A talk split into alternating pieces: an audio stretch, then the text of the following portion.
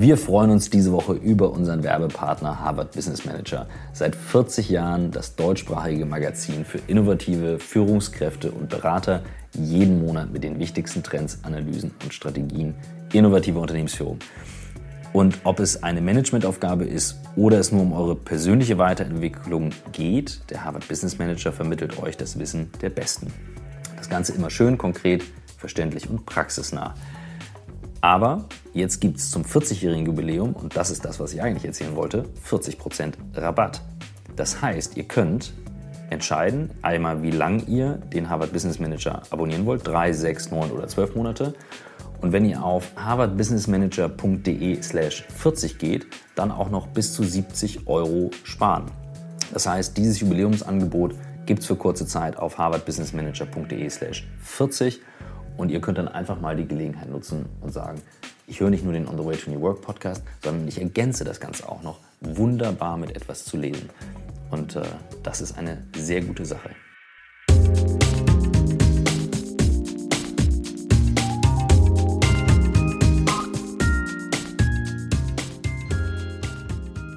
Herzlich willkommen zum On the Way to New Work Podcast. Heute nur mit Christoph Magnussen. Michael sitzt in New York, aber ich wollte mir die Chance nicht entgehen lassen, denn ich habe spontan mit Nela König geschrieben und äh, durfte hier heute Morgen bei dir einfallen auf einen Kaffee für einen Podcast in Berlin. Ganz vielen Dank. Guten Morgen. Und wir sitzen hier auch wirklich gerade bei einem Kaffee. Ich bin gerade reingekommen. Äh, wir haben heute Morgen noch geschrieben und äh, du sagtest hier noch Remi Demi um neun und äh, jetzt haben wir irgendwie hier Ruhe und können eine Stunde mal in aller Ruhe quatschen. Und ähm, ich habe dich gerade gefragt, wie soll ich dich vorstellen? Du sagtest ganz einfach, Fotografin. Fertig. ja, es reicht ja auch. Es gibt keine weiteren Titel. Ich finde, Fotografin ist eigentlich äh, ein, aus, ein ausreichender Begriff. Da ist schon alles drin, was man braucht. Absolut. Trotzdem hast du natürlich eine ähm, sehr bunte Geschichte drumherum. Und ich habe dir ja eingangs gesagt, ich bin eher immer blank, wenn ich komme. Jetzt mhm. weiß ich durch deinen Gatten ein wenig was, mhm. ähm, der... Äh, der auch im Podcast war. Und ähm, er hat ein bisschen was erzählt. Und deswegen trotzdem jetzt erstmal von deiner Seite, wenn du mal erzählen würdest, wer bist du und wie bist du diejenige geworden, die du heute bist? Und zwar ruhig die ganze Geschichte in aller Breite, was deine Stationen in deinem Leben schon waren. Ui, okay, das dauert wahrscheinlich lange. ich werde es zusammenfassen. Ähm, also meine Eltern kommen beide aus Berlin tatsächlich, keine zugezogenen Schwaben. Und äh, aber weil sie so zu der Nachkriegsgeneration gehören, wollten die nicht gerne in Deutschland leben. Also mhm. es hat sie in die Ferne gezogen. Äh, mein Vater ist Tierarzt. Er ist zuerst nach äh, Kenia gegangen mit meiner Mutter. Da kam mein großer Bruder auf die Welt. Dann waren wir kurzzeitig wieder in Deutschland. Ich bin zum Glück in Berlin geboren. Ähm, und dann sind wir nach Venezuela gezogen. Für drei Jahre, drei Jahre nach Singapur, sieben Jahre nach Tokio. Ähm, dann war es kam ein ziemlicher Clash mit äh, 14 als Teenager von Tokio aus, wo ich damals das Gefühl hatte, ich bin Japanerin im Herzen. Ich hatte noch nie in Deutschland gelebt, das war also sehr prägend da. Ähm, nach Leverkusen, die schöne Stadt Leverkusen. Mhm. Äh, da durfte ich meine Teenagerzeit verbringen und dann sind meine Eltern nach Australien gezogen, was dann natürlich wieder, äh, konnten wir wieder alle aufatmen. Hm, nicht mehr äh, im Ruhrpott direkt neben so einem großen Industriewerk zu leben. Und ähm, ich glaube, wenn man so mh, mm, auf der ganzen Welt aufwächst, hat man natürlich äh, wahrscheinlich weniger Schranken im Kopf. Ich habe auch als Kind tatsächlich Diskriminierung erfahren. Also in Japan, wobei die Japaner natürlich eigentlich überhaupt nicht ausländerfeindlich sind, aber tatsächlich sind wir mal auf dem Spielplatz mit Steinen beworfen worden. Das gibt immer schwarze Schafe, ja. Und mhm. äh, ich glaube, das prägt einen so sehr, dass man, glaube ich, in seinem Leben nie mehr ausländerfeindlich sein kann oder so denken kann. Wenn man das einmal erlebt hat, dass man selber der Außenseiter ist und angefeindet wird. Ähm, das ist, glaube ich, so meine Kindheit sehr prägend dafür, dass ich natürlich wahnsinnig gerne reise. Immer wenn ich in Asien bin, habe ich das Gefühl, oh, endlich bin ich zu Hause. Es riecht nach Sojasauce. ähm, und äh, natürlich auch so von, mein, von meinem Elternhaus her äh, viele Möglichkeiten also Sprachen zu lernen, die Welt zu sehen. Ich war dann in ähm, Sydney am College of Fine Arts und wollte unbedingt fotografieren lernen. Nachdem ich einige Zeit gemodelt hatte und dachte so, oh, was die Fotografen können, das kann ich auch. Also mhm. damals war es noch ein bisschen schwieriger. Man hat noch auf Film gearbeitet. Relativ kompliziert tatsächlich im Gegensatz zu dem, was man mhm. heute macht. Ähm, und da habe ich aber gemerkt, dass es sehr künstlerisch ist, die Ausrichtung im, äh, in Australien. Das war also so, habe ich irgendein unscharfes Foto gemacht, wurde gesagt, ja, ist super, äh, das ist Kunst. Und deswegen habe ich mich entschieden, zurück nach Berlin zu gehen und am Letteverein zu studieren. Mhm.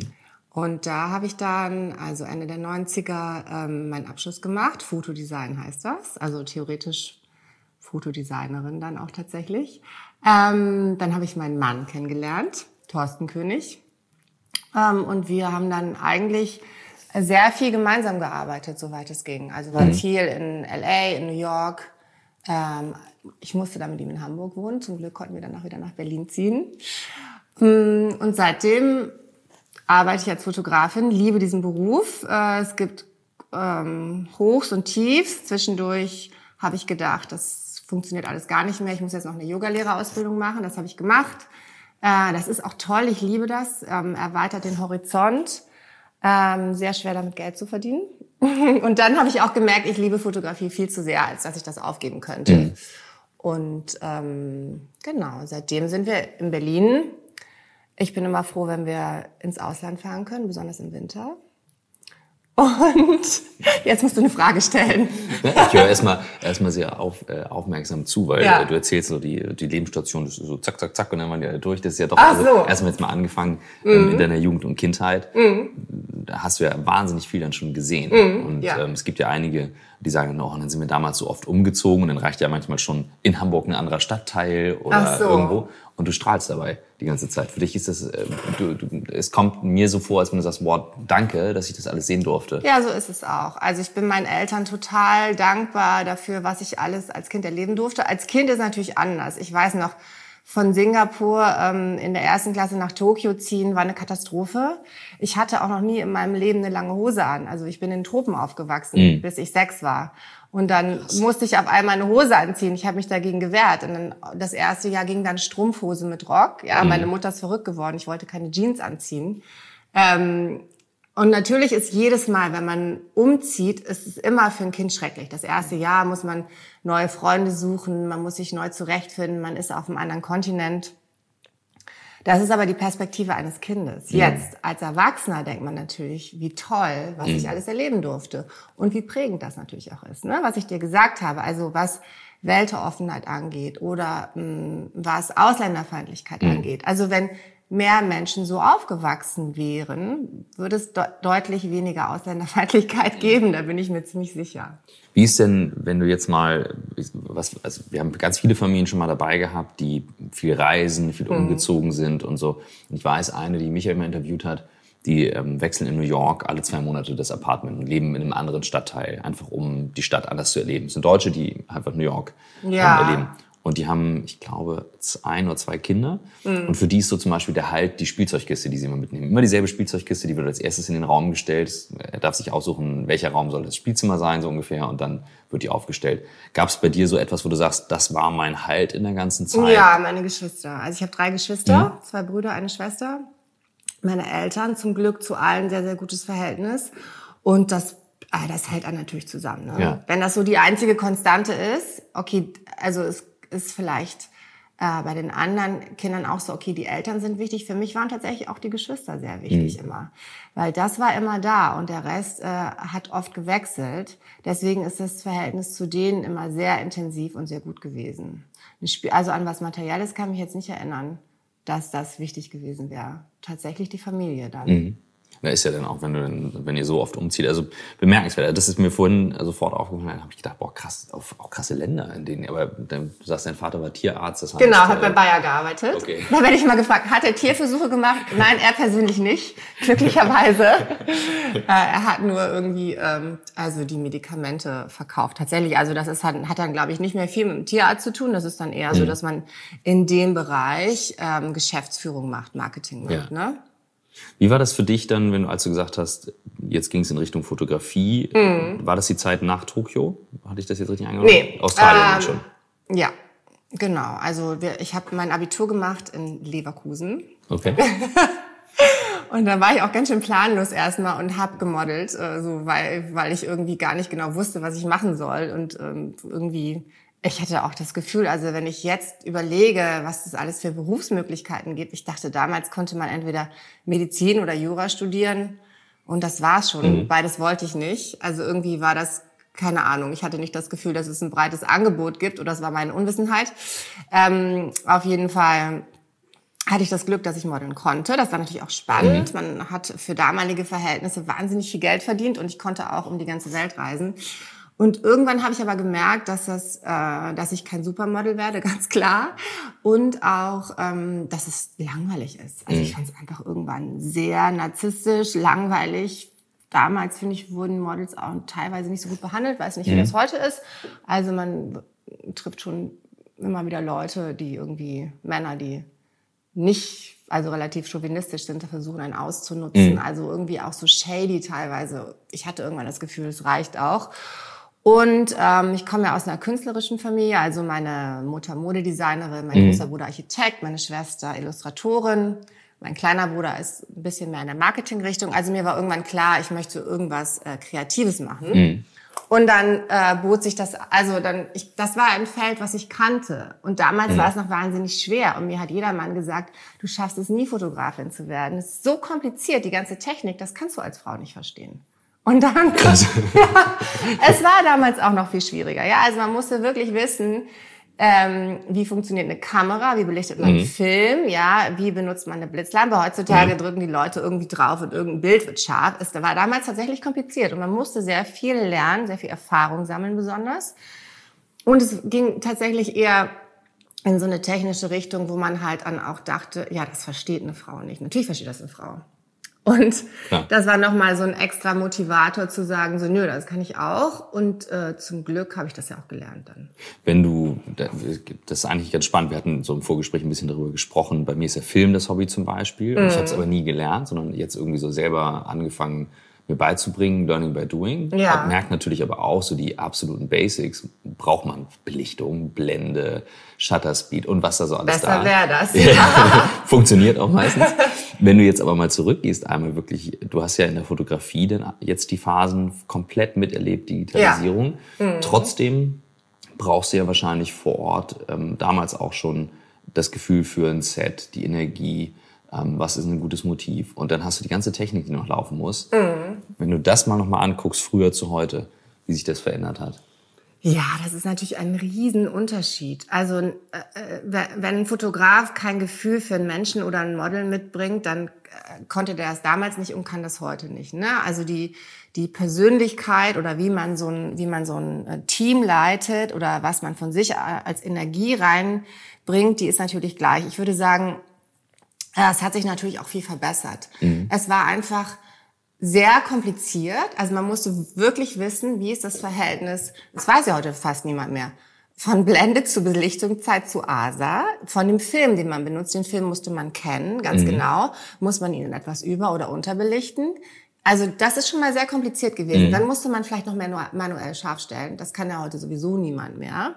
Dann musste man wissen, wie ist das Verhältnis, sollte man heute auch immer noch wissen, ähm, von einer Brennweite vom Objektiv zur Verschlusszeit, zur Blende, zur Tiefenschärfe. Ja, diese mhm. ganzen Faktoren, die musst du natürlich, die müssen so sitzen und man konnte einfach auch nicht viel ausprobieren. Mhm. Man musste auch ganz genau wissen, wie setzt man Licht oder wie, wie kann man Sonnenlicht einfangen. Man konnte nicht 400 Mal auf den Auslöser drücken und vielleicht ist eins dabei. Man hat ein Polaroid gemacht. Und man musste es so gut vorbereiten, dass das Polaroid schon möglichst gut belichtet ist und dass das Licht eigentlich schon sitzt.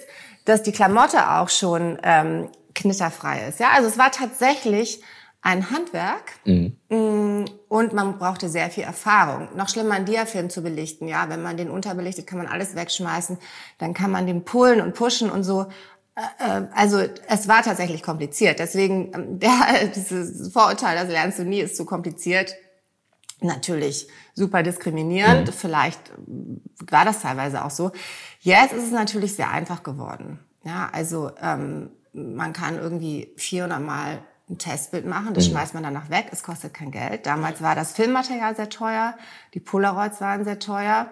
Wenn man nicht richtig scharf gestellt hat, nicht richtig belichtet hat, war vielleicht viele tausend Euros weg, weil man das ganze Fotomaterial konnte man auch nicht mehr korrigieren. Es ist dann einfach mhm. unscharf oder es ist unter- oder überbelichtet.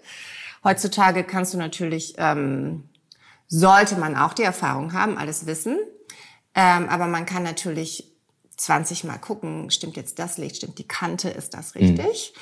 Dann hat man natürlich jetzt sofort die Möglichkeit zu tethern, also direkt in ein, äh, in ein Programm zu schießen, mhm. also Leitung oder Capture One, wo du gleich das Bild in Hochauflösung siehst und auch gleich schon deinen Style drüberlegen kannst. Mhm. Ja, also den Kontrast, die Farben bestimmen und so. Das ist natürlich eine Wahnsinnsmöglichkeit, was man jetzt schon alles beeinflussen kann und dem Kunden zeigen kann oder ja. auch für einen selber. Äh, das konnte man damals alles gar nicht.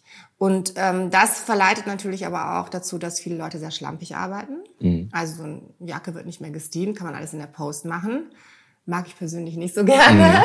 Oder man lässt einfach alle Stative im Hintergrund stehen, kann man mhm. rausretuschieren oder ja. keine Ahnung, ja, also man pudert nicht ab, weil kann man auch alles machen. Also da bin ich kein Fan von. Ich denke immer noch, man sollte versuchen, ähm, das Motiv im Vorfeld so so genau wie möglich zu planen, ähm, dass er nicht einfach nachher alles in der Post hingerotzt werden muss. Das kann irgendwie nicht Sinn der Sache sein. Heutzutage hat man natürlich eine wahnsinnige mh, hm, Freiheit dadurch, dass man digital arbeitet. Ja. Das hatte man damals nicht. Also man musste sich so genau konzentrieren, dass man das Handwerk beherrscht, dass vielleicht ähm, auch was von der Kreativität draufgegangen ist. Und jetzt kann man tatsächlich kreativer sein, weil der ganze Prozess so einfach geworden ist. Ist aber vielleicht, also was ich jetzt gerade, wenn ich mir das bildlich vorstelle, und du gehst durch die Stadt und hast einen anderen Blick dadurch, dass du mal wusstest, okay, das ist super kompliziert, da, da jetzt ein schönes Motiv draus zu machen, da müssen wir mhm. das, das, das machen. Hast du einen anderen Blick, wenn du Dinge siehst? Weil ich habe manchmal das Gefühl, es gibt Leute, die haben ein Fotoauge und ich denke so, boah, krass, wie hat er das Motiv gesehen? Und dann gibt es natürlich diese gestellten Instagram-Bilder, ähm, mhm. also sage ich jetzt mal ähm, klischeehaft, wo du weißt, okay, es gibt ja ganze Touren in New York, die sagen hier, Instagram Post-Tour, dass man halt alles Ach, abfährt. Schrecklich. Ja, ja. Okay. Und ähm, hast du trotz, hast du von früher, ich finde es wahnsinnig spannend, ich habe ganz, ganz früher erinnere ich noch Film, ähm, halt, wir hatten mal eine Super 8 Kamera zum Spielen zu Hause, mhm. ähm, die durften wir auch benutzen und ich erinnere natürlich noch Fotoapparate mit diesen Kodak-Filmen, klar. Ähm, da ist nur Scheiß bei mir rausgekommen. Ja, ähm, kann man auch kein gutes Foto mitmachen. Wie also, soll das gehen? ja, aber damals hatte ich keine Ahnung. Also ich musste mm. mich erst anlernen. Bin sehr dankbar dafür, dass es eben YouTube und Co. gibt, wo viele mm. Leute das erklären. Und das ist auch toll. Das ist richtig großartig. Ja. Ähm, aber hast du ein anderes Auge oder siehst du Sachen anders? Weil ich höre da schon raus, auch wenn du sagst, okay, wir bauen ein Set, dass man eigentlich sich vorher überlegt, wie ist die Stimmung, wie kommt derjenige, den ich fotografiere, rein, wie gehe ich auf den ein ähm, das ist ja so ein bisschen so wie hier. Du kannst dich wohlfühlen oder unwohl fühlen, wenn wir uns unterhalten. Mm. So, da kann ich noch so tolle Aufnahmetechnik haben. Das löst es auch nicht.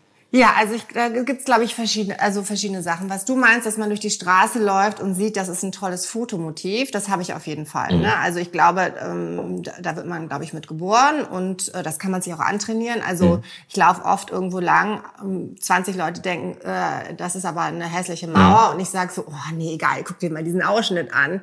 Das ist ja perfekt, die Farbigkeit und wie die Linie verläuft. Ne? Also das ist eine Sache. Ähm, die andere Sache geht jetzt glaube ich, eher darum, wenn man so eine Fotosession im Studio plant, mhm. ähm, dass man das gut vorbereitet.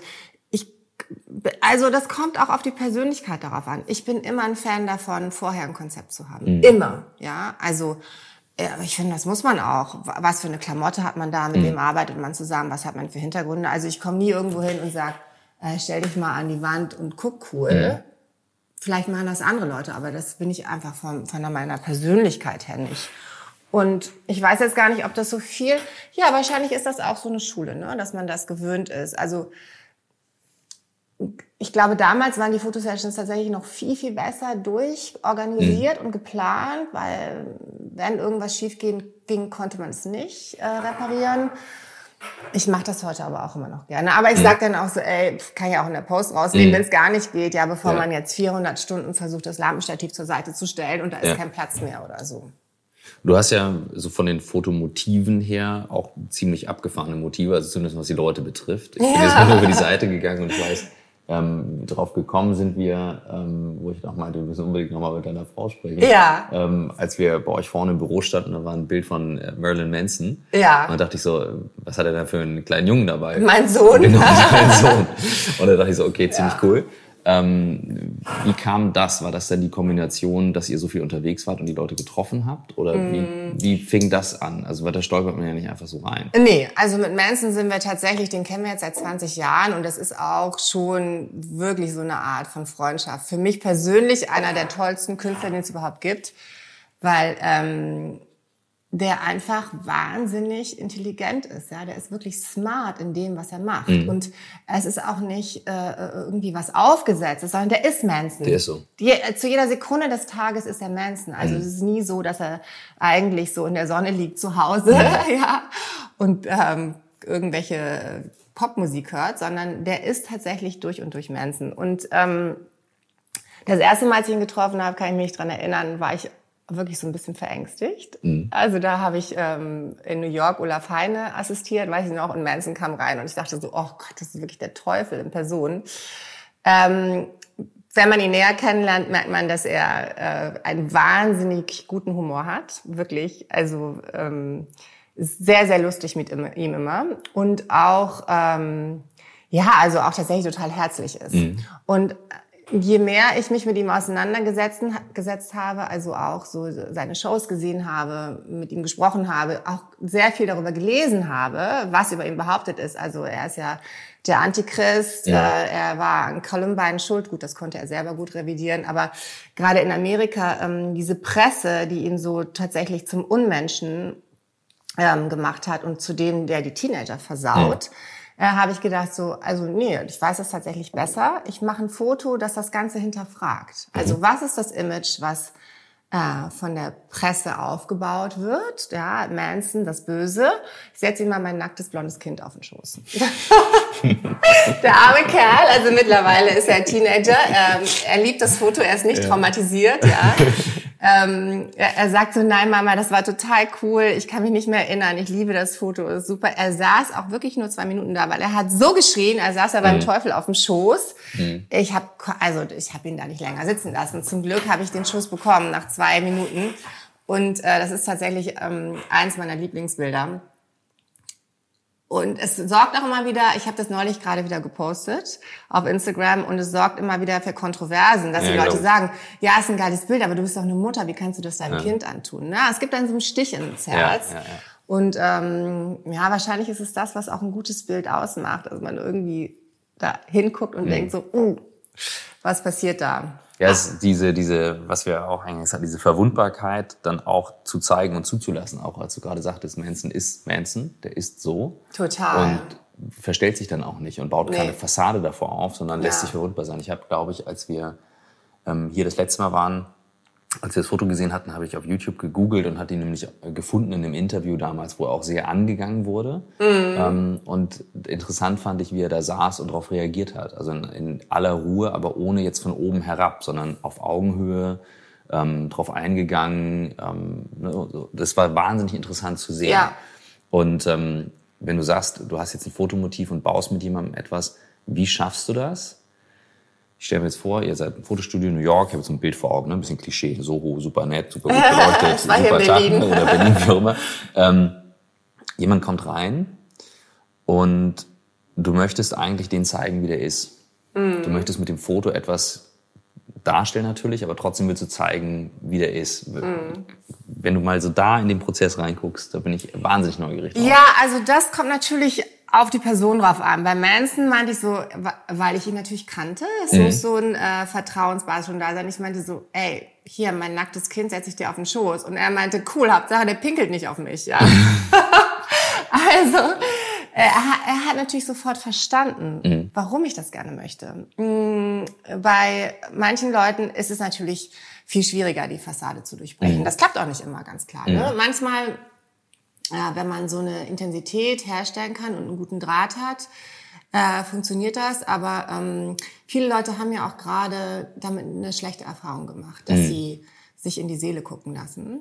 Und gerade ähm, wenn man weiß, wie Yellow Press funktioniert, mhm. je bekannter Leute sind, je weniger wollen sie eigentlich von sich mhm. preisgeben. Mhm. Das heißt, also entweder schafft man das äh, über einen speziellen Augenblick, ähm, das Vertrauen zu bekommen der Person. Pff, manchmal klappt es auch nicht. Mhm. Also das ist äh, die große Kunst, würde ich sagen. Und ich glaube, je entspannter man selber ist und je zugänglicher und je interessierter, umso eher klappt das auch. Aber manche Leute wollen wahrscheinlich auch nichts von sich freigeben und haben das lange trainiert, dass sie es nicht machen. Manche Leute tauchen auch gar nicht auf. Ich hatte mal ein Fotoshooting mit Mariah Carey, die kamen gar nicht. Also auch gut. Ja, das war auch gut. Äh, auf jeden Fall auch ähm, immer eine gute gute Erinnerung. Aber du hast, also es sind wahnsinnig viele Prominente dabei mhm. und ich finde die, ich habe vorhin mal durch die Motive geschaut und habe gedacht, boah krass, also ähm, wie entsteht jetzt so ein Bild? Also da sind ja, kannst du nochmal andere Beispiele rausgreifen von, von der Seite, wo du sagst, das war ein besonderer Moment oder ein cooles Bild oder da habe ich mir vorher was gedacht und am Ende kam was ganz anderes bei raus. Mm, ja, also es sind natürlich viele Auftragsarbeiten dabei mhm. gewesen. Ne? Es ist jetzt nicht so, dass ich nach LA gehe und dann irgendwie alle Prominente kenne mhm. und sage, hey, hast du Lust auf ein Foto, sondern tatsächlich viel, dass ich äh, für Magazin oder Plattenfirmen mhm. äh, fotografiert habe. Und manchmal ist es auch ähm, tatsächlich dann bei der Fotosession so ein Sympathiefaktor. Also zum Beispiel kann ich mich daran erinnern, dass ich Gwen Stefani fotografiert mhm. habe und ich hatte einen heiden Respekt davor, weil das Management war sehr kompliziert im Vorfeld. Ähm, und ich dachte, sie wäre super prätentiös. Und dann kam sie rein und irgendwie hat es so geklickt. Mhm. Also wir haben beide gemerkt, wir haben uns so angeguckt und dachten so, ja, die finden wir gut. Mhm. Also und sie war wahnsinnig aufgeschlossen mir gegenüber und wahnsinnig freundlich und äh, total entspannt. Und ähm, äh, dann funktioniert man das auch, dass man auch auf dem Bild was transportieren kann. Und manchmal kommt halt jemand rein und dann passt es halt überhaupt nicht. Und ja. da muss man dann auch irgendwie. Irgendwie versuchen, das ja. durchzukriegen. Ja. Also auf meiner Seite hast du wahrscheinlich ähm, die Bilder auch angeguckt. Diese Serie, die ich angefangen habe, nachdem ich das Bild mit Manson gemacht habe. Also das erste Foto war Manson mit meinem nackten Kind auf dem Schoß. Und dann habe ich angefangen, eine Serie zu machen, wo ich tatsächlich Leute privat angesprochen habe, die ich kenne, Künstler, die ich kenne und gesagt habe, hey, ich möchte ein Bild machen, was dich zeigt in deinem Verhältnis zur Presse. Also dir wurde bestimmt auch ein Image aufgedrückt. Mhm. Also bestimmt sagt man in der Presse, du bist das, das, das, das, das, alles, was man über Manson sagt. Wer bist du denn eigentlich? Wollen wir das versuchen, auf dem Bild rauszuarbeiten? Cool. Das ist wahrscheinlich die Serie, die du gesehen mhm. hast. Also zum Beispiel habe ich mal ähm, mit Ray Garvey, den ich auch sehr schätze, ein Foto gemacht. Wir haben uns darüber unterhalten und er meinte so, ja, weißt du, also die Presse denkt immer, ähm, ich bin Rockstar und ich habe tausend Groupies, ja, und es gibt bestimmt auch viele Frauen, die mich anhimmeln. Ich bin nicht interessiert. Also Ray ist ja irgendwie sehr gläubig, mhm. ja, der kommt aus Irland, aus einer ganz gläubigen Familie, der hat eine Frau, die er über alles liebt mhm. und zwei Kinder. Der ist weit davon entfernt, dass er jemals fremdgehen würde. Trotzdem wird ihm das immer unterstellt. Mhm. Und ich so, okay, wir machen, lass uns so ein Foto machen. Und dann haben wir in so einem total abgewrackten äh, Hotel hier in Berlin ein Foto inszeniert, ähm, wo er auf dem Boden liegt, sieht völlig übernächtig aus. Wir haben irgendwie so Puderzucker genommen, damit es aussieht wie Kokain. Mhm. Er ist, würde nie Drogen nehmen, er ist weit davon entfernt. äh, das Kokain haben wir auf eine Bibel gelegt, ja, dass okay. man das sieht. Dann hinter ihm sieht man nur so ein, so ein Hintern von einer Frau. Mhm. Und dann irgendwie, also natürlich auch vollkommen gegen Waffengewalt, also noch eine Knarre dazugelegt. Ähm, und einfach mal so, um, um das zu hinterfragen, ja, auch wenn jemand ein Rockstar ist, muss er sich nicht so verhalten. Mhm. Und äh, obwohl es trotzdem mal antizipiert wird. Ja, natürlich, der ist ein Rockstar, der hat tausend Groupies und nimmt Drogen. Nein, macht er nicht. Und ähm, das sind eigentlich so Bilder, die spannend sind, finde ich. Also sowas ist. Da brauchst du wahnsinnig viel Vertrauen dann zu ja. dem Künstler, dass er sagt, okay, ich lasse mich drauf ein. Genau, genau. Ja, das ist auch schwierig, dann die Leute zu finden. Ne? Also erstmal muss man sie mhm. kennenlernen. Dann muss natürlich von Ihnen der Input kommen, weil ich kann mir das so ansatzweise überlegen, aber jetzt nicht, äh, das letztendlich müssen Sie mir die Informationen geben. Und dann muss man das Ganze noch umsetzen. Einen ganz kurzen Moment Geduld. Hier kommt die Werbeunterbrechung. Ihr kennt das Spielchen schon. Und in dieser Werbepause, wer den On the Way to New York Podcast ganz gut kennt und wer Michael und mich ganz gut kennt, der weiß, wir unterscheiden uns in einer Sache. Ich verwende schon sehr, sehr lange Samsung-Telefone und bin ein Riesenfan und insofern freue ich mich über unseren Werbepartner Samsung in diesem Werbeblock. Es geht ganz konkret um das neue Galaxy Note 10 und das Galaxy Note 10 Plus das neue Powerphone von Samsung.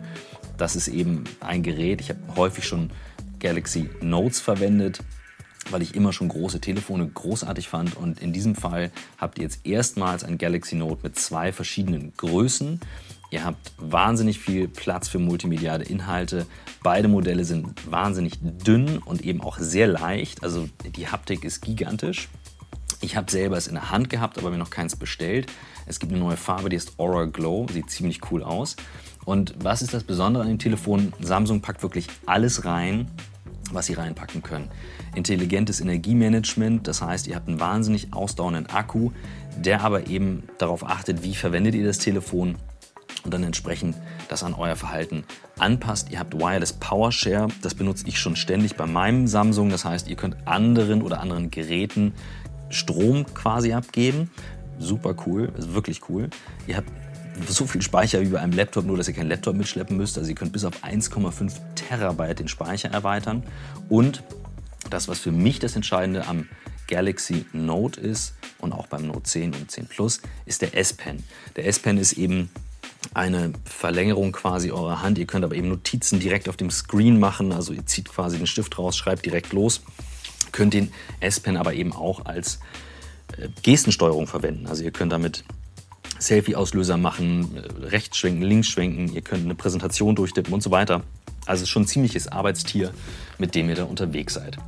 Wer das auch interessant findet, genauso wie ich, der kriegt noch hier über den On the Way to New York Podcast etwas dazu. Ihr bekommt nämlich ein Charging Pad zum Galaxy Note oder Note 10. Ihr geht einfach auf die Seite samsung.de slash galaxy-note 10 und gebt dann bis zum 17. November den Code NEWWORK ein und bekommt das Charging Pad dazu. Also, ziemlich gute Sache. Meine Begeisterung ist sehr authentisch, wie gesagt. Ich bin überzeugter Samsung-Telefon-Benutzer und vor allem Samsung Note-Benutzer. Und insofern schaut euch das mal an und jetzt viel Spaß mit dem Rest der Folge. Was sind so die, die äh, Momente, wo du sagst, wenn du jetzt mal zurückschaust, ähm, ne, es, es wirkt alles immer wie eine Linie, die man so in seinem Leben hat, aber es gibt ja so Momente, wo man drauf gucken kann und sagen kann, das war ein formative Moment, da ist was passiert, da hat was geklickt, da hat sich was geändert. Kannst du die bestimmen, wo du sagst, an dem Fotoshooting oder mit dem Motiv oder da habe ich was gemerkt, so im, im Nachhinein, die besonders waren? Also, dass das meine Karriere verändert hätte? Muss ja nicht unbedingt die Karriere sein, aber auch durchaus das Leben, wo du sagst, du weißt du was, ähm, ich habe mal ein Shooting gehabt ähm, und oder war erst Assistentin und ähm, da habe ich gedacht, nee, der Job wird nichts und plötzlich trotzdem gab es einen Moment. So, also so im Nachhinein.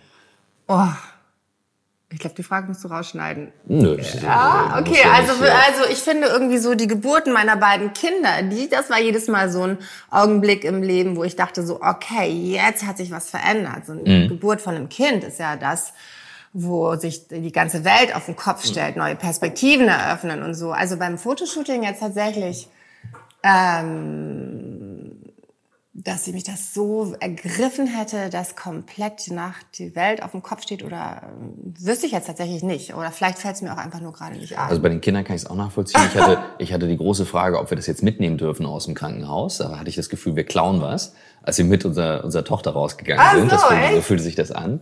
Ähm, bei meinem Sohn hatte ich mich schon dran gewöhnt.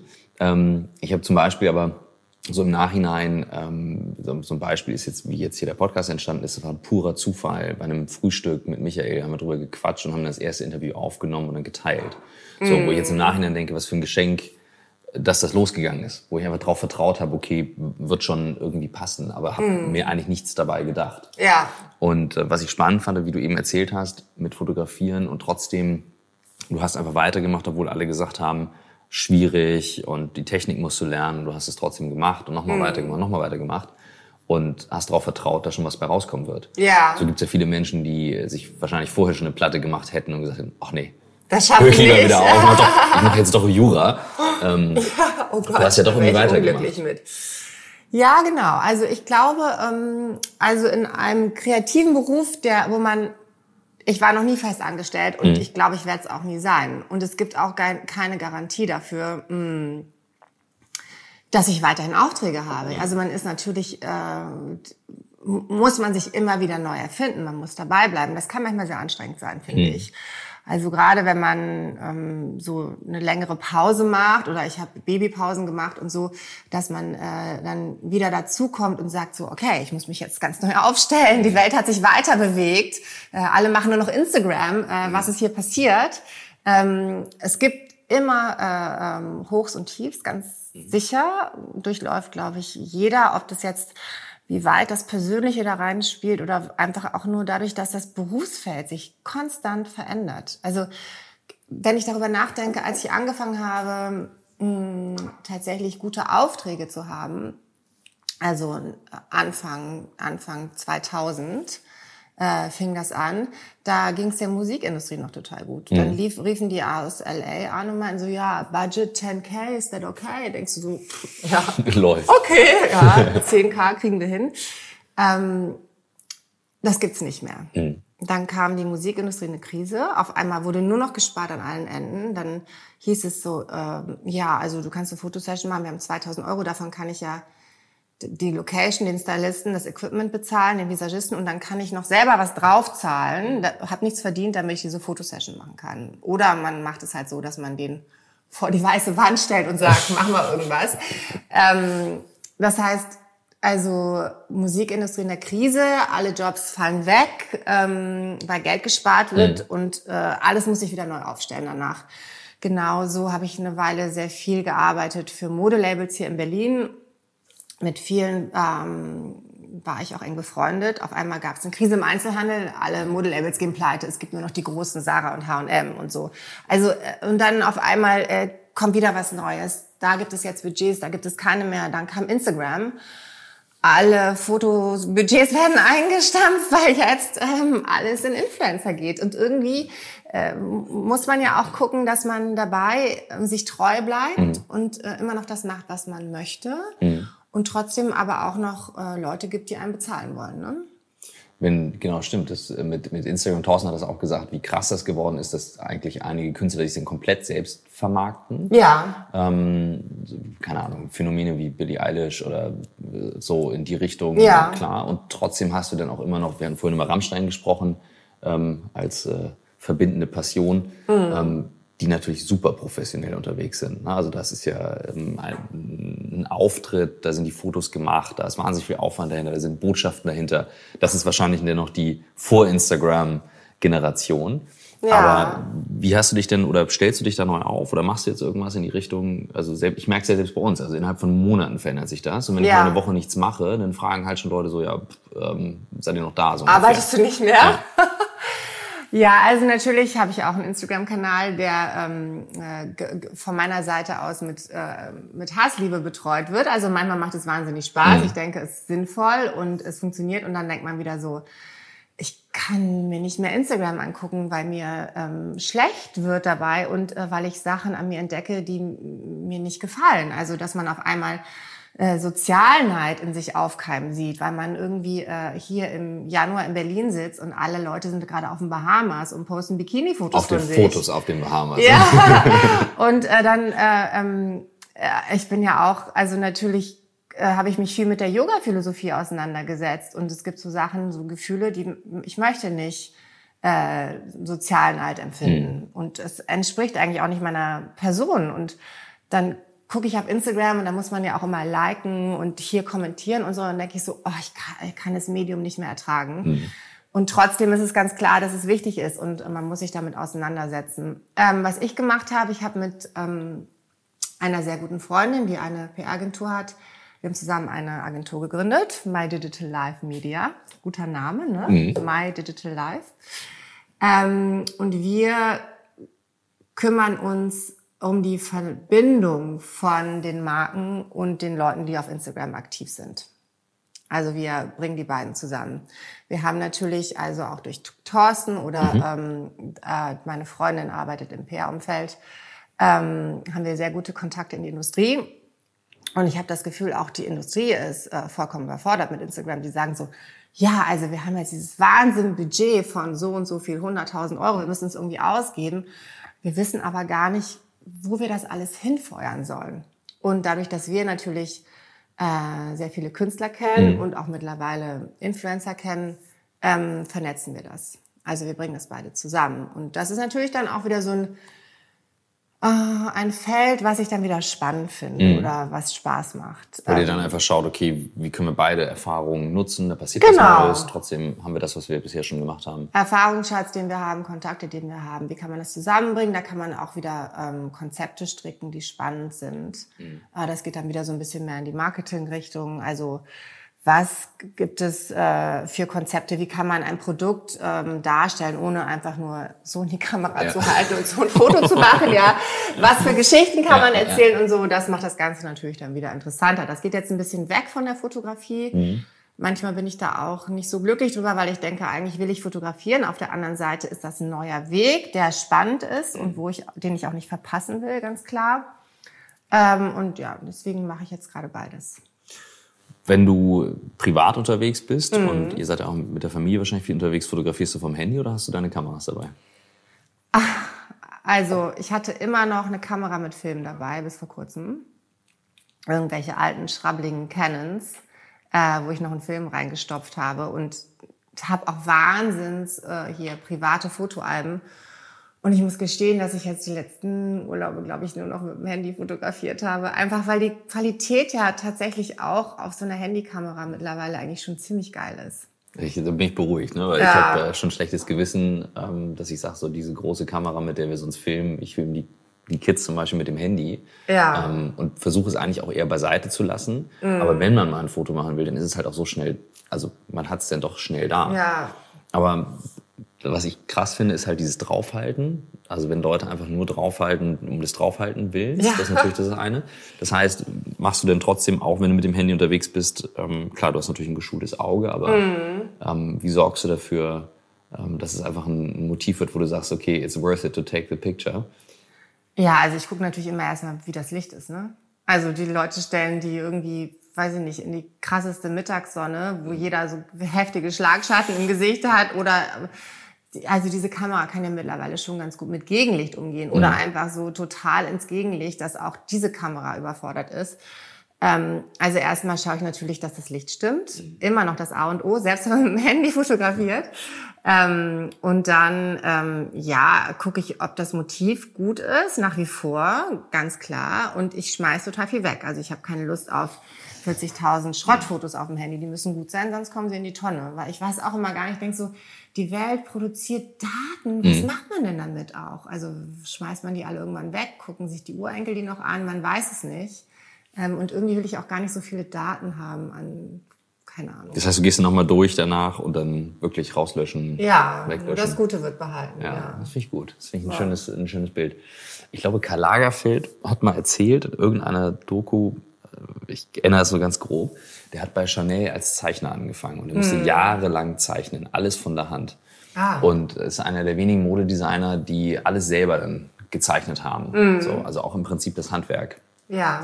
Wenn du sagen würdest, heute will jemand Handwerk, Fotografie erlernen oder Film oder was auch immer, was wäre das Zeichnen des Fotografen heute? Selbst wenn du nur eine Handykamera hast, weil viele haben ja zu Hause erstmal nichts anderes. Also äh, ich glaube, wenn man fotografieren lernen will, muss man immer mit einer Spiegelreflexkamera arbeiten. Also ein Handy ist ja letztendlich ist es eine Weitwinkelkamera, die alles verzerrt und dann kann man digital reinzoomen. Also das hat ja eigentlich nichts mit einer Kamera zu tun. Ne? Es gibt keine Tiefenschärfe, es gibt keine Blende. Also, oh, das war eine Nachricht. Ähm, also immer eine Spiegelreflexkamera mhm. kaufen mit wechselnden Objektiven, damit man überhaupt versteht, was macht eine Brennweite, was ist ein Objektiv, ja, was ist eine Tiefenschärfe, das macht ja ein Foto aus. Womit würdest du anfangen, wenn du sagst, äh, das wäre mal so als Einstieg etwas, äh, etwas? Also ich sag's mal, ich habe wirklich vor ein paar Jahren, ich habe früher ganz viele Videos gemacht. Mhm. 2015 waren wir auf einem Roadtrip in Kanada mit, der, mit meiner Tochter damals und ich saß dann da irgendwann und merkte so, hm, so, jetzt irgendwie eine Woche nicht gearbeitet, dann wurde ich nervös, nach zwei Wochen war ich richtig nervös. Dann bin ich in den Laden gefahren, habe mir eine Kamera gekauft. Ja. Random. Ich ja. glaube, Canon 70D. Ja, Canon mag ich ganz gerne. Mhm. Standardobjektiv dran. Und ja. ich hatte keine Ahnung, was ISO ist. Ich hatte keine Ahnung, was eine Blende ist. Mhm. Und dann eben beim Film brauchst du ja auch noch Shutter Speed ähm, korrekt, damit du diesen Blur nicht hast. Ja. Das war dann eben durch YouTube. Aber ich habe natürlich jeden Fehler gemacht, den es am Anfang gab. Also ich habe nichts hingekriegt, alles über Automodus am Anfang gemacht. Also es war relativ zäh. Ja, so, zum Glück hast du keinen Film, nicht auf Film geschossen. das, das stimmt, Geld das wäre wär teuer geworden. Ja. Das war in der ein Riesenvorteil. Ähm, trotzdem, wenn du sagst, okay, da würde ich jetzt heute mal anfangen, selbst wenn man eine Handykamera hat, dann lieber losgehen und das investieren. Was wäre was wäre so ein Modell, wo du sagst, hier, damit kann man gut Also so ein Einst also ich arbeite selber mit einer Canon, ich mag das gerne, man kann sicherlich auch Nikon nehmen oder eine andere Marke. Mm, ich würde mir eine Canon kaufen, eine kleine, ein kleines Modell, was in meine in mein äh, Portemonnaie, was das Portemonnaie hergibt. Und dann auf jeden Fall mit dem Objektiv steht und fällt natürlich mhm. einiges. Ne? Versuchen nicht das billigste Objektiv zu nehmen. Und ähm, dann, diese Objektive haben eigentlich alle Zooms mittlerweile, Festbrennweite wäre jetzt natürlich so, um wirklich was zu lernen, ganz gut, aber würde ich auch weglassen. Also ein Objektiv, was von einem Weitwinkel bis in ein bisschen teligeren Bereich gibt, keine Ahnung, 28, 70 sowas äh, und dann verstehen, nicht auf Automatik ähm, fotografieren, sondern verstehen, ah, was ist eine Blende, was macht sie? Ja, ganz klar. Ähm, was macht die Blende äh, mit der Tiefenschärfe eines Bildes? Was ist das Verhältnis zur Brennweite, wenn ich weitwinklig fotografiere oder wenn es in den langen, brennweitigeren Bereich geht? Und was ist eine Belichtungszeit? Wofür braucht man das? Diese Sachen muss man verstanden haben, sonst kann man nicht fotografieren. Das kann man sich bestimmt auch über Tutorials. Mhm. Also vielleicht sollte man so die Grundlage über ein Tutorial sich angucken. Ähm, und dann sollte man das tatsächlich ausprobieren, dass man das verstanden hat. Weil eine Handykamera, äh, das ist Natürlich kann man damit ein Foto machen, aber es ist ja eigentlich nicht fotografieren. Also ich meine, meine Tochter konnte mit zwei Jahren Fotos mhm. machen. Ja, und die hat die auch gar nicht so schlecht gemacht mit der Handykamera.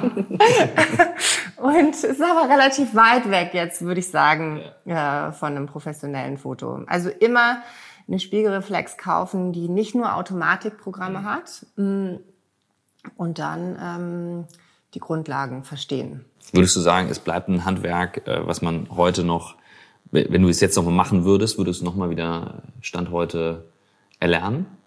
Ja, ich glaube schon. Also, oh, das, die Frage habe ich noch nicht gestellt, aber ich glaube nicht, dass ich was anderes machen wollen würde. Also selbst wenn du heute noch mal sagst, ich beginne jetzt meine Ausbildung und ich gehe jetzt in die Fotografie, obwohl die ganze Welt von ich Fotos würde vielleicht ist. jetzt auch heutzutage eher Ärztin werden. Heute würdest du Ärztin werden. oh Gott. Ja, wobei es ist wahrscheinlich würde ich es doch nicht machen. Ich habe keine Ahnung. Ich bin war, wollte ich wollte eigentlich früher immer Ärztin werden und ähm, hätte das auch machen können. Der Studienplatz war da, habe dann aber irgendwie doch alles abgebrochen. Ähm, ich würde würde nie in einem Krankenhaus arbeiten wollen, weil ich das so krass finde. Ich habe zwei Freunde, die sind Schönheitschirurgen. Ich bin immer fasziniert davon, was die machen.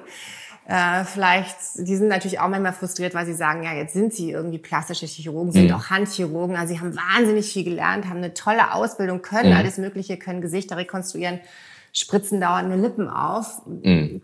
Vielleicht ist es auch dann nicht das Richtige. Ich finde, also in der Fotografie gibt es vieles, was toll ist, aber es gibt natürlich auch immer wieder Sachen, ähm, äh, die schwierig sind, ganz einfach. Ja, ähm, vielleicht hat man gerade gibt es Sachen, also eine Weile war es total angesagt, dass die Bilder so aussehen, als könnte man nicht fotografieren. Und das fand ich immer schrecklich. Ich wollte mhm. nicht meinen eigenen Schatten noch im Bild haben oder das Bild immer unscharf haben oder dass es aussieht, als hätte ich es mit der Handykamera gemacht. Ja, also gibt es solche Strömungen, das ist gerade total hip, aber das passt nicht zu mir, man möchte nicht so fotografieren. Also letztendlich muss man sich immer weiterentwickeln. Es kann auch sehr anstrengend sein, mhm. finde ich. Aber wahrscheinlich würde ich, höchstwahrscheinlich würde ich wieder äh, das wählen, ähm, Fotografin zu werden. Und ich würde aber auf jeden Fall jeden empfehlen, wenn es geht, zu einer Universität zu gehen, das Handwerk zu lernen. Immer noch ist es wichtig. Ich finde nicht, dass man nur mit dem Handy fotografieren kann und man sagt, man ist ein Fotograf. Mhm. Ja, ich habe neulich so ein geiles T-Shirt gesehen, das hat mir, das hat mir echt den Tag gerettet. Das war ähm, dieses Rädchen von einer Spiegelreflexkamera mhm. und der Schalter war auf M und darüber stand, everyone is a photographer until it comes to. Und dann kam dieses Rädchen mit M. Mhm. Und Manual. das ist ja auch Manual, Manual genau. Und ja. das ist ja auch, ähm, äh, jeder sagt heutzutage als Fotograf, ja. der, das, das ist ja nicht geschützt in irgendeiner Art ja. und Weise. Jeder kann das tatsächlich behaupten von sich. Und ähm, ja.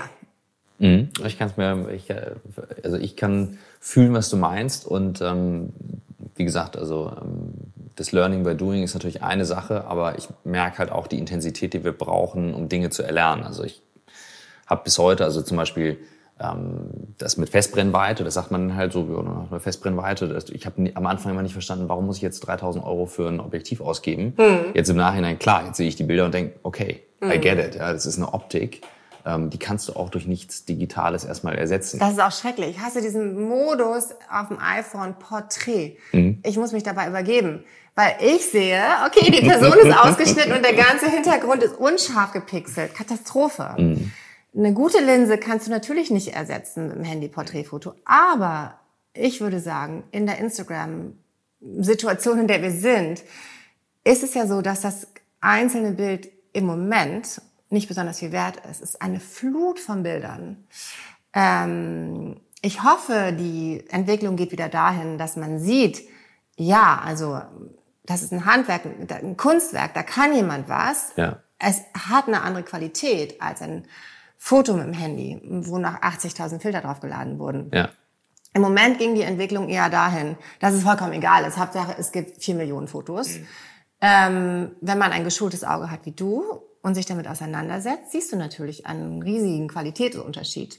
Ich bin, ich, ich, würde mal sagen, ich bin noch weit weg äh, davon, äh, was, was du Aber du bist schon sehr viel weiter als viele andere Leute. Und ähm, eine Weile war es, glaube ich, nur so, dass es einfach nur so viele Fotos wie möglich sein müssen. Mhm. Jetzt kommt, glaube ich, die Strömung wieder, dass, dass so die Kunst der Fotografie wieder mehr geschätzt mhm. wird und man nicht so viel Trash haben will. Ja, ich merke schon. Also ich war vor, vor zwei Wochen zehn Tage offline, ähm, auch ein Seminar gemacht, was Michael auch mal gemacht hat. Mhm. Und ähm, ich habe danach zu ihm gesagt, an dem Montag, und mein Job ist ja nun auch Sachen zu posten. So, ja. Das ist ja nun mal Teil meines Jobs. Und ich meinte zu ihm, du, ich, kann, ich bin einfach noch nicht da, ich kann gerade nicht. Mhm. Und heute Morgen habe ich dann ein bisschen wieder was gemacht ähm, und habe dann nur gedacht, ich fühle mich getrieben, weil ich dann die anderen Bilder sehe und denke, ich teile jetzt auch wieder was. Und dann habe ich gedacht, warte mal, entweder ich teile jetzt ein Bild, wo ich wirklich Herz drin habe. Ich habe dann was geteilt von einer, ähm, von einer Koreanerin, die ähm, bevor ich einen, einen, Auftritt hatte, mir noch, mir noch mal die, die, meine Haare gepudert hat, weil die ja doch leicht, äh, leichten Glanz manchmal haben. und äh, die war so am Lachen die ganze Zeit. Die mm. war einfach großartig. Ich war nicht so gut drauf an dem Tag, aber die war nur am Lachen mm. und fröhlich. Und das war so ein Moment, wo ich dachte, okay, den, den würde ich gern teilen. Also mm. dieses, dieses Lachen und dieses, äh, diesen Weghack vor der, vor der Bühne und habe noch einen Kommentar drunter geschrieben. Oder es ist halt ein Motiv, wo ich dann sage, okay, das war wirklich ein geiler Shot. Also einfach manchmal ein Lucky Shot oder so erwischt. Aber das macht mir sehr, sehr, sehr viel mehr Spaß als einfach random schicke ja. Fotos. Ja, also ich glaube, wenn wir jetzt anfangen über Instagram zu reden, ehrlich gesagt, können wir noch mal acht Stunden weiterreden. Und es gibt ja auch bei Instagram viele Phänomene, obwohl ich mich damit auseinandersetze, mhm. die ich gar nicht verstehe. Gib mal ein Beispiel. Ja, also äh, zum Beispiel ist es ja so, was ich immer mitbekomme durch die Agentur, ähm, dass ein bezahlter Post sehr viel Geld wert ist. Also mhm. bei großen Influencern äh, halten sie äh, ein Produkt in die Kamera und sie mhm. bekommen 80.000 Euro dafür, dass sie das einmal gemacht haben. Und dann denke ich mir immer so, ja, aber eigentlich ist ja die Welt so aufgebaut, dass wenn man etwas bezahlt, es irgendwie auch so etwas wie einen Gegenwert gibt. Mhm. Aber wo ist der genau bei Instagram? Weil es gibt ja Leute, die haben Millionen Follower, aber du weißt gar nicht, wo kommen die denn her? Sind es Bots? Kommen die irgendwie aus äh, Russland gekauft? Sind es echte Menschen? Sind es Fans? Ähm, was sagt eine Engagement Rate aus? Sie sollte zwischen 1 und 10 Prozent liegen oder 5 Prozent. 10 ist super, 5 Prozent. Ähm, ist das etwas, was sich irgendwie zusammengesponnen hat oder ist es greifbar? Oft finde ich es gar nicht greifbar. Wieso hat jemand so und so viel Follower, aber er hat nur eine 1% Engagement Rate? Äh, interessiert die Leute das nicht oder sind sie alle gekauft? Und selbst wenn man in diese äh, Analyse-Tools reinkriegt, es, es ist nicht wirklich handfest, ja. ja? Und dann, äh, wieso funktionieren manche Sachen, wieso funktionieren sie nicht? Also das ist, also das ist aber Social Media generell. Ne? Also ähm, als du vorhin sagtest, ähm, es gibt Künstler, beziehungsweise als du von den Fotos erzählt hast, ja. um ähm, sich in die Seele schauen zu lassen. Es gibt mhm. Künstler, die blenden das raus. Und ähm, wir haben vor ein paar Wochen ein Video gemacht zum Beispiel, wo wir gesagt haben, ähm, sollen wir weiter Content machen oder hören wir auf oder warum machen wir weiter? Und ja. da habe ich eigentlich darüber erzählt, ich habe manchmal Tage, wo ich denke so, oh, nee, machen wir jetzt weiter. Und dann haben wir aber gemerkt, dieses trotzdem weitermachen mm. und trotzdem noch mal eins machen. Und nicht einfach nur um des Videos willen, sondern um des Prozesses willen. Also ja. weil wieder was gelernt, wieder was Neues dabei. Mhm. Und es kam so ehrlich, dieses Video. Ich habe das gar nicht gemerkt, als wir es aufgenommen haben. Aber als ich es danach angeschaut habe, habe ich gesagt, okay, das brauchen wir gar nicht schneiden. Das, genau so habe ich das gemeint. Mhm. Und klar, man macht sich damit total angreifbar, weil es eigentlich genau ins, ne, in die eigene Verwundbarkeit reingeht. Und das, was du gerade ja beschreibst, ist ja nur Oberfläche. Und ich glaube, dann sitzen da Marketingleute und sagen, oh, wir müssen irgendwie das Budget platzieren und ja. äh, wer kann das irgendwo ausgeben. Ja. Aber ich glaube schon, es gibt Leute, die schaffen es, diese Verwundbarkeit über so einen Kanal wie Instagram aufzubauen, so wie es früher in der Fotografie war. Das ist sagt, toll. Wow, da bin ich, gehe ich mit. Ja, also das ist toll. Das sind gute Kanäle. Ähm, äh, das schaffen sicherlich einige Leute. Ich würde aber trotzdem noch behaupten, dass es die Ausnahme ist. Vermutlich schon. Ja, und diese Kanäle sind natürlich mhm. Gold wert. Und ich finde auch, also ich bin überhaupt nicht gegen Instagram. Instagram ist ein Wahnsinnsinstrument, das auch unglaublich viel Demokratie in unsere Gesellschaft gebracht hat. Also zum Beispiel, früher war es so, äh, wenn man gemodelt hat, dann gab es einen Scout, der hat gesagt, du bist toll oder du bist nicht toll. Ja. Oder es gab eine Vogue-Chefin, die hat gesagt, du bist toll oder du bist nicht toll. Ja, also es gab eine Handvoll Leute, ähm, äh, die gesagt haben, du kannst es zu was bringen oder nicht. Ähnlich in der Musik auch. Ja. Es gab einen äh, Plattenfirmenchef, der hat gesagt, du bist toll oder du kannst nichts.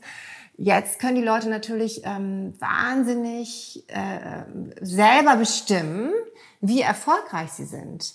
Ähm, mit einer ganz äh, teilweise sehr authentischen Basis. Also da, das ist natürlich sensationell. Ähm, trotzdem kenne ich persönlich viele Kanäle, wo ich denke, also die Person ist total talentbefreit. Ich mhm. verstehe nicht, ähm, warum so viele Leute ihr folgen und was was, weil es so Mainstream ist, ja. was ist das Rezept dahinter? Und dann kann man alles wieder hinterfragen. Wenn es jetzt Kanäle sind, äh, die Inhalte haben, ist Instagram natürlich ein Geschenk. Ja. Du sagtest vorhin ähm, noch beim beim Fotos editen hörst du äh, Wissenschaftspodcasts. Ja, manchmal, das ist toll, ja, ich liebe das. Was sind deine, was sind so deine Inspirationsquellen, beziehungsweise äh, muss ja nicht das unbedingt sein, aber das fand ich ganz lustig, als du sagtest, ich sitze dann da und, und höre dann einfach im Hintergrund zu. Ähm, kannst du da welche nennen, wo du sagst, das ist cool äh, reinzuhören? Ja, also jetzt habe ich die natürlich alle nicht genau im Kopf. Ich höre die meistens an von amerikanischen äh, Professoren, äh, die an äh, wissenschaftlichen Universitäten ähm, unterrichten oder die ganzen TEDx-Geschichten, mhm. äh, die finde ich zum Beispiel sensationell. Ich liebe die. Also TEDx ist eins der besten Erfindungen, die es gibt.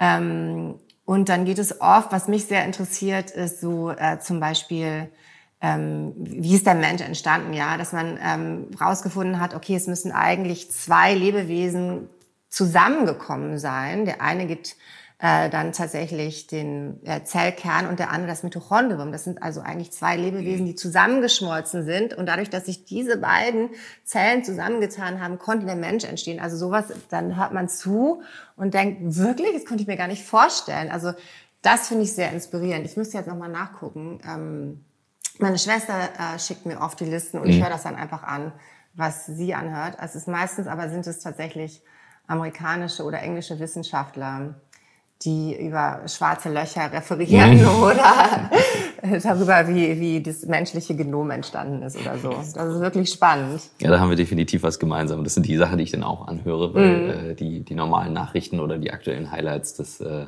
holt mich dann nicht so sehr ab. Nee, also Nachrichten hören finde ich oft, äh, das versaut einem meistens den Tag. Ich höre allerdings auch wahnsinnig gern elektronische Musik. Also Katermucke rauf und runter. Ja. Ähm, äh, Dirty Döring höre ich gerade Katamucke und wenn man dabei retuschiert mhm. oder 5000 Mal irgendwelche Blazer gerade zieht, weil die irgendwelche Knicke hat, dann kommt man auf jeden Fall auch gut durch den Tag. Großartig.